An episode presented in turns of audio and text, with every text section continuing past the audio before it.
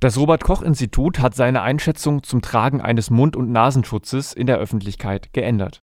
Auf seiner Webseite argumentiert das RKI, dass das Tragen von Masken Tröpfchen beim Sprechen, Husten oder Niesen zurückhält. Damit dienen die Masken mehr dem Fremdschutz als dem Eigenschutz. Viele Infizierte zeigten schwache oder keine Symptome, seien aber immer noch ansteckend. Ob Masken gesunde Menschen vor einer Infektion schützen, sei nicht wissenschaftlich belegt, so das Robert Koch Institut. Das Institut warnt zudem vor einem falschen Sicherheitsgefühl.